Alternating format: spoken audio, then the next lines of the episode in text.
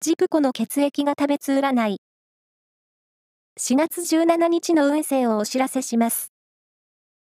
監修は、魔女のセラピー、アフロディーテの石田も M 先生です。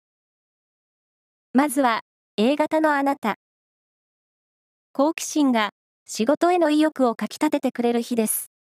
専門分野の勉強がラッキー。ラッキーキーワードは、エメラルドグリーン。続いて B 型のあなた。自信の大きさでミスもカバーできる一日。大胆に行動すると明るいです。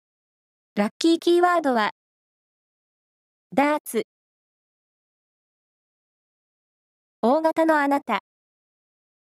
集中力に欠けています。待ち合わせの場所や時間を再確認しましょう。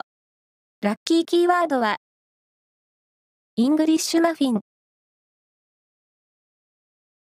最後は AB 型のあなた。プライベートタイムの充実が図れて、心身ともにリフレッシュできそう。ラッキーキーワードは、フォトフレーム。以上です。